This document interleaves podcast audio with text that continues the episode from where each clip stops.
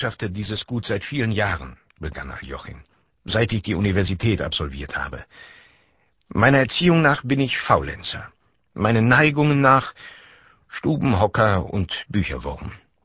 Als ich herkam, war das Gut arg verschuldet, und da mein Vater diese Schulden gemacht hatte, um mir die beste Erziehung geben zu können, so fasste ich den Entschluss, hier zu bleiben und zu arbeiten, bis ich alle Schulden bezahlt haben würde. Das hatte ich mir vorgenommen und stürzte mich in die Arbeit, offen gestanden, nicht ohne einigen Widerwillen. Der Boden ist hier wenig ergiebig, und wenn man ihn ohne Verlust bewirtschaften will, so muss man entweder eine Anzahl leibeigene oder gedungene Landarbeiter, es kommt ja auf dasselbe hinaus, beschäftigen, oder aber die Wirtschaft auf Bauernart betreiben, das heißt, selbst mit seiner ganzen Familie im Felde arbeiten. Einen Mittelweg gibt es nicht. Damals machte ich keine solchen feinen Unterschiede. Ich ließ kein Fleckchen Boden unbestellt. Ich trieb alle Männer und Weiber aus den nächsten Dörfern zusammen, und die Arbeit ging wie mit Dampf. Ich pflügte, säte und mähte mit eigenen Händen, langweilte mich aber dabei und rümpfte auf die Nase wie eine Dorfkatze, wenn sie vor Hunger im Gemüsegarten Gurken frisst. Mein ganzer Körper war wie zerschlagen, und ich schlief oft im Stehen. In der ersten Zeit glaubte ich, dieses Arbeitsleben mit den Angewohnheiten eines Kulturmenschen vereinen zu können. Ich glaubte, dass es dazu genüge, in seinem Leben eine gewisse äußere Ordnung einzuhalten. Ich bewohnte die Paraderäume im Obergeschoss, ließ mir nach jeder Mahlzeit Kaffee mit Likör reichen und las allabendlich vor dem Einschlafen den europäischen Boten. Einmal besuchte mich aber unser Dorfpope Iwan und trank auf einen Zug alle meine Liköre aus. Und der europäische Bote befand sich von nun an ständig in Händen der Popentöchter. Während der Erntezeit war ich immer so müde, dass ich fast niemals in mein Bett kam, sondern in einem Schlitten, der in der Scheune stand, oder in einer Waldhütte einschlief. Wie konnte ich da ans Lesen denken? So siedelte ich allmählich in die unteren Räume über, aß mit dem Hausgesinde in der Küche zu Mittag, und von allem früheren Prunk blieb mir nur diese Dienerschaft zurück, die ich noch von meinem Vater geerbt habe und die zu entlassen ich nicht übers Herz bringen konnte.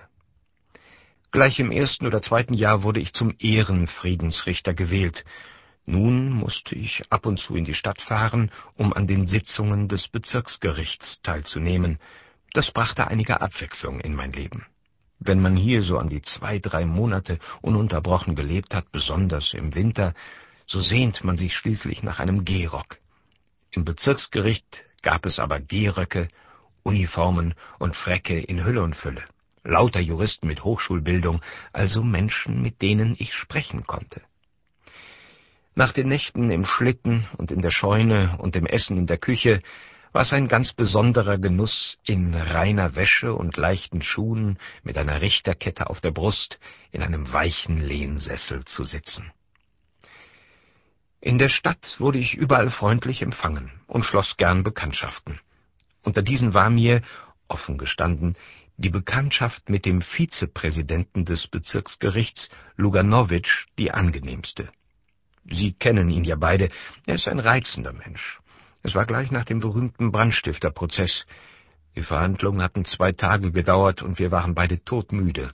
Luganowitsch blickte mich an und sagte, Wissen Sie was? Kommen Sie doch zu mir zum Mittagessen. Das kam sehr unerwartet, denn wir kannten uns nur rein offiziell, und ich war noch kein einziges Mal bei ihm im Hause gewesen. Ich ging also zu mir ins Hotel, zog mich um und begab mich zu ihm. Bei dieser Gelegenheit lernte ich Luganowitschs Gattin, Anna Alexejewna, kennen. Sie war damals noch sehr jung, kaum über 22, und hatte erst vor einem halben Jahr ihr erstes Kind zur Welt gebracht. Das Ganze gehört ja schon der Vergangenheit an, und ich kann Ihnen heute gar nicht sagen, was an ihr so ungewöhnlich gewesen war, das auf mich solchen Eindruck machte. Aber damals beim Mittagessen war mir das vollkommen klar. Ich sah vor mir eine junge, hübsche, gut gebildete, entzückende Frau, wie ich eine solche noch niemals gesehen hatte. Und ich fühlte in ihr sofort ein so verwandtes und vertrautes Wesen, als hätte ich ihr Gesicht mit den freundlichen, klugen Augen schon einmal in meiner Kindheit im Fotografiealbum, das auf der Kommode meiner Mutter lag, gesehen. Im Brandstifterprozess wurden vier Juden verurteilt, wobei man strafschärfend, meiner Ansicht nach mit Unrecht, das Vorhandensein einer bandenartigen Organisation annahm. Während des Essens sprach ich immer vom Prozess und regte mich sehr auf. Es war mir so schwer ums Herz, und ich weiß nicht mehr, was ich alles zusammenredete, aber ich weiß noch, wie Anna Alexejewna fortwährend den Kopf schüttelte und zu ihrem Mann sagte, Dimitri, wie ist es nur möglich? Luganowitsch war im Grunde genommen gutmütig, hielt aber hartnäckig an der Ansicht fest, dass ein Mensch, der vor Gericht steht, unbedingt der Schuldige sei und dass man seine Zweifel über das Urteil nur auf dem vorgeschriebenen Instanzenwege und schriftlich, aber keineswegs in einem Privatgespräch beim Mittagessen äußern dürfe. Wir beide haben ja keine Brandstiftung begangen, sagte er mild. Wir stehen nicht vor Gericht und kommen auch nicht ins Zuchthaus. Alle beide, Mann und Frau, nötigten mich, möglichst viel zu essen und zu trinken. Aus verschiedenen Kleinigkeiten, zum Beispiel wie sie gemeinsam den Kaffee bereiteten und wie gut sie einander fast ohne Worte verstanden, konnte ich schließen, dass sie glücklich und friedlich zusammenlebten und sich über jeden Gast von Herzen freuten. Nach dem Essen spielte man vierhändig Klavier, und als es dunkel wurde, nahm ich Abschied und fuhr heim. Das war in den ersten Frühlingstagen. Den folgenden Sommer verbrachte ich ohne Unterbrechung in Sofjino und hatte gar keine Zeit, an die Stadt zu denken. Doch die Erinnerung an die schlanke, blonde Frau lebte in mir alle diese Tage. Ich dachte eigentlich gar nicht an sie, aber die Erinnerung ruhte wie ein leichter Schatten auf meiner Seele. Im Spätherbst gab es in der Stadt irgendeine Wohltätigkeitsvorstellung. Der Gouverneur ließ mich in seine Loge bitten. Als ich während eines Zwischenaktes in die Loge eintrat, sah ich neben der Gouverneurin Anna Alexejewna sitzen. Und ich geriet wieder in den Bann ihrer Schönheit und ihrer lieben, freundlichen Augen, und mich überkam von neuem das Gefühl der seelischen Nähe. Wir saßen nebeneinander und gingen nachher zu zweit im Foyer auf und ab. Sie sind etwas abgemagert, sagte sie. Waren Sie krank? Ja, ich habe rheumatische Schmerzen in der Schulter und kann bei regnerischem Wetter fast gar nicht schlafen. Sie sehen wirklich schlecht aus. Damals im Frühjahr, als Sie bei uns zu Mittag aßen, schienen Sie jünger und rüstiger.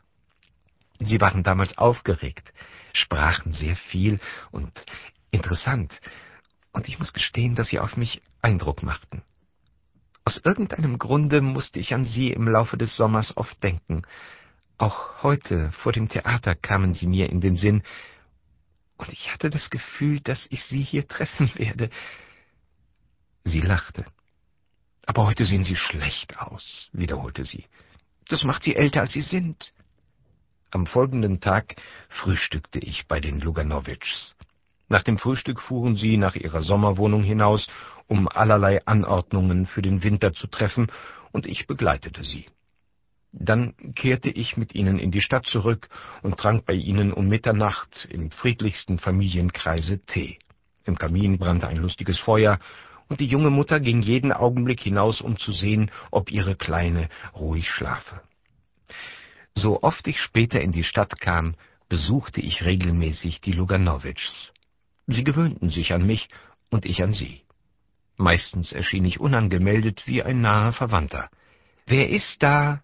Hörte ich aus einem fernen Zimmer die gedehnte Stimme, die mir damals so schön erschien. Es ist Pavel Konstantinowitsch, antwortete das Dienstmädchen oder die Kinderfrau. Anna Alexejewna kam mir mit etwas besorgtem Gesicht entgegen und fragte jedes Mal, warum hat man sie so lange nicht gesehen? Ist etwas passiert? Ihr Blick, die schöne, vornehme Hand, die sie mir reichte, ihr Hauskleid, ihre Frisur, ihre Stimme und der Klang ihrer Schritte machten auf mich jedes Mal den gleichen Eindruck von etwas Neuem, Ungewöhnlichem und für mich sehr Wichtigem. Wir verbrachten die Zeit in langen Gesprächen und auch in langem Schweigen,